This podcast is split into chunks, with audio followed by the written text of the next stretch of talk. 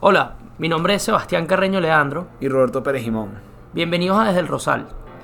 Nosotros dos trabajamos en Solfín Casa de Bolsa, una entidad financiera que tiene más de 16 años brindando servicios en el mercado financiero nacional.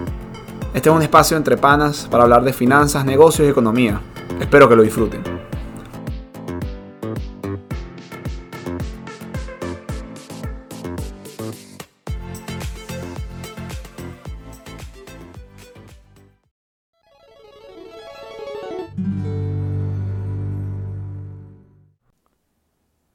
Están, vale? Bienvenidos a Desde el Rosal, su podcast preferido de finanzas, negocios y economía. Una vez más, otro día más en cuarentena, disfrutando de estar encerrados con nuestras familias.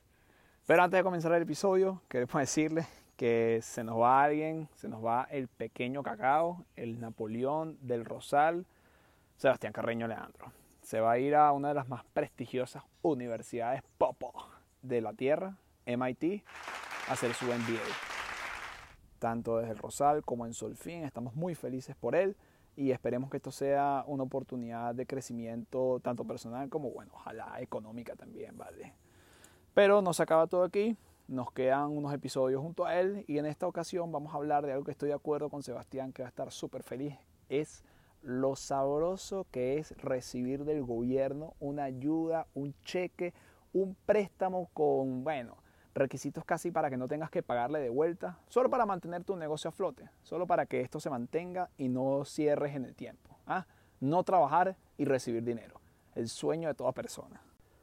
Es así, estamos hablando en esta ocasión del Paycheck Protection Program, que sería el programa de ayudas aprobado por el Congreso de los Estados Unidos para proveer y ayudar a los negocios, pequeños negocios, a poder mantenerse a flote mientras pasa esta crisis, esta pandemia.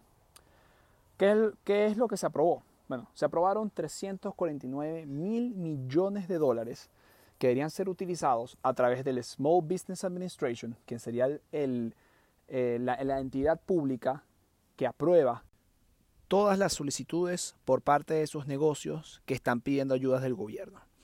¿Cómo se establecen esta, esta, estos préstamos? Bueno, estos préstamos varían desde los un poco más de miles de dólares hasta un máximo de 10 millones de dólares, por la cual los bancos eh, como intermediarios proveen o mandan estos cheques, estas ayudas a las cuentas bancarias de, de, de estos, de los, de los que lo solicitan. ¿Qué sucede? Ha habido polémica alrededor de este proyecto de ayudas porque dicen que ha sido desigual en el término de ayudas y también que ha sido bastante injusto en la repartición de estos fondos. A dos semanas de haberse emitido este, haberse aprobado este programa de ayudas, este, este paquete de ayudas, ya el fondo se secó y va a tener que volver a aprobar una nueva cantidad de ayudas eh, o un nuevo monto para poder seguir el proyecto. Ahora, ¿qué es lo que sucede? El fin de este programa es bastante eh, positivo, ya que se supone que estos fondos tienen que llegar a las empresas para que estos no despidan a sus empleados. Ese es el fin principal, que las personas normales, los comunes, no sientan el mayor peso de la crisis económica. Si los, van, si los, los negocios pequeños cumplen estos requisitos para de no despedir y de mantener el el payroll o los salarios, los honorarios de sus, de sus empleados eh, por, ocho, por al menos ocho semanas, entonces a estos se les perdonan toda la deuda, no tienen que volver a pagarlos.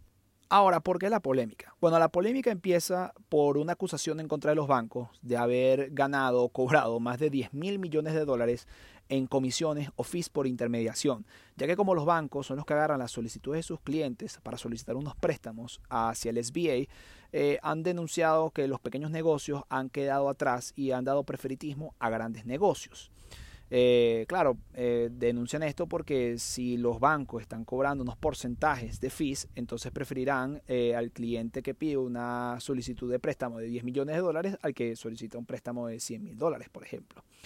También ha habido una acusación eh, por parte de diferentes fuentes como el New York Times, NPR, Bloomberg, eh, que había una distribución desigual a los estados. Dicen que el 58% de los pequeños negocios de Dakota del Norte han recibido las ayudas, mientras que solamente un 15% de los pequeños negocios en California han recibido dichas ayudas, lo cual es bastante precario debido a los gastos de vida del estado de California mucho más altos a los de estados como el de Dakota del Norte muchas denuncias, muchas acusaciones. No sabemos qué nos deparará el futuro y a la economía más grande de los Estados Unidos que piensa en reabrirse, pero viene la segunda parte del programa eh, de ayudas y también la segunda parte de este programa con Sebastián para que nos ilustre. Agárralo ahí, Sebas. Gracias, Robert, por eh, tus palabras de parte desde el Rosalía Solfín y por la explicación de la primera parte del PPP, es el programa de préstamos para empresas pequeñas y medianas en Estados Unidos. Em, complemento diciendo básicamente que esos 350 mil millones de dólares iniciales se secaron súper rápido, los bancos los colocaron muy rápido y como dijo Roberto, eh, con algunos aspectos que, eh, que fueron criticados en el proceso. Lo relevante es que el 23 de abril, en la noche, el Congreso firmó una extensión de este programa. De hecho, en verdad, eh, aprobaron fondos por 484 mil millones de dólares eh, para extender lo que está estipulado en el CARES Act, que es la que se ha utilizado como instrumento o, como, sí, como instrumento de, de, expansión fiscal en Estados Unidos para promover la economía eh, ante la crisis del COVID-19. De estos 484 mil millones de dólares adicionales que se aprobaron el 23 de abril, 321 mil millones son parte o, van a ser destinados a préstamos a pequeñas y medianas empresas bajo el PPP Program. Em, Aquí lo relevante, más allá del monto, que es similar a los primeros 350 que se, que se prestaron, este, son los cambios que está haciendo el Congreso y que está haciendo la Administración para evitar los problemas que tuvieron con la primera ronda de préstamos. Por ejemplo, eh, en la primera ronda hubo préstamos o, los préstamos más relevantes eran de un millón de dólares. De hecho, representaban el 45% del total del programa. Muchos préstamos de un millón de dólares. Esos muchos préstamos de un millón de dólares, a pesar de que representaban el 45% del total del programa, fueron asignados únicamente a un 4% de los negocios que calificaban para solicitar estos préstamos.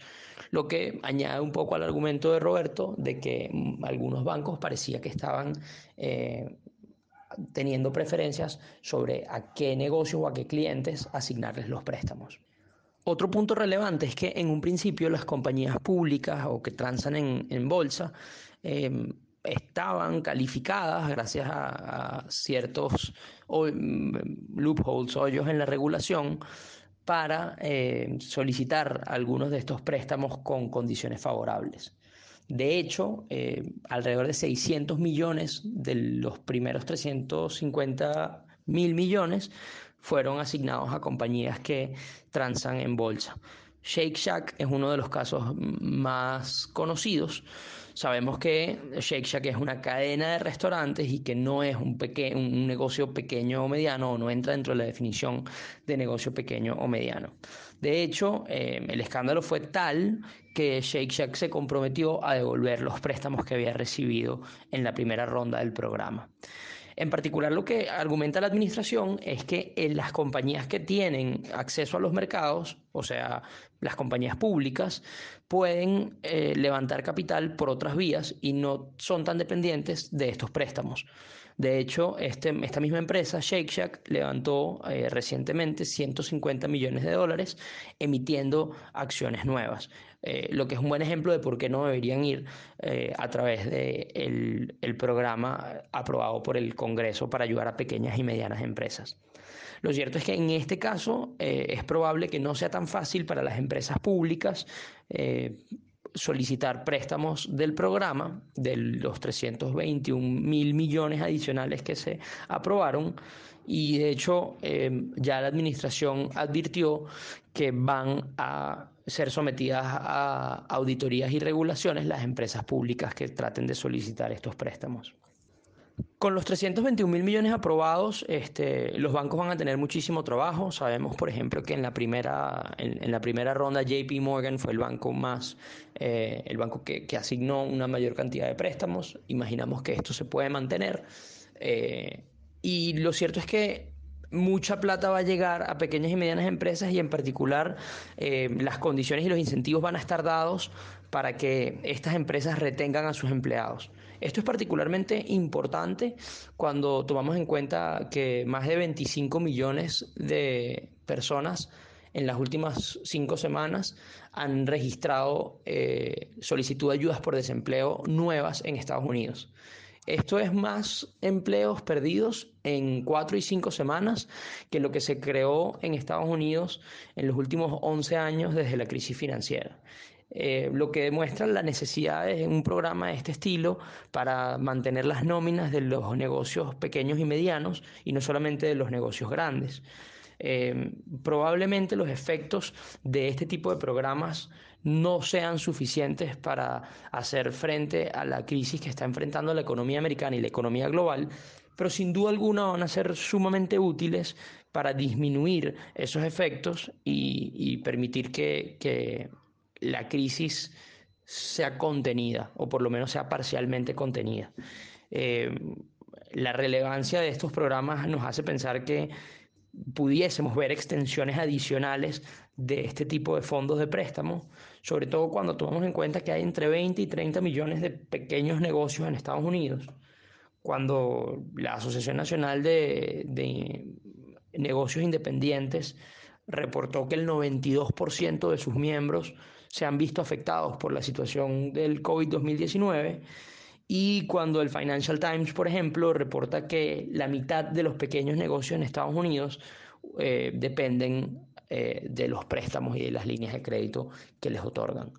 Esto es algo que el mercado está siguiendo muy de cerca, no está reaccionando necesariamente a este tipo de fondos porque como comentaba, no necesariamente las empresas públicas y que transan en el mercado son las que tienen acceso a, estos fondos, pero eh, sí entiende el mercado la importancia de este tipo de programas para evitar que el retroceso económico se agrave aún más.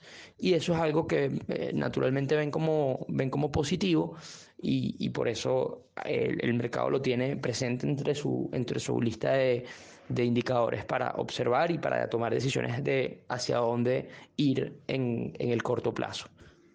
Con esto nos despedimos. Eh, queremos darles las gracias por escucharnos, queremos que nos sigan diciendo a través de redes qué temas les gustaría eh, entender un poco más o, discutir o, sobre qué temas les gustaría que Roberto y yo trabajáramos. Y recordarles que estamos no solamente desde el Rosal, sino desde Solfin, eh, siempre atentos para satisfacer las necesidades de clientes y, y, y de todos ustedes relacionadas con el mercado y con las soluciones financieras que puedan necesitar. Muchísimas gracias y nos vemos desde el Rosal.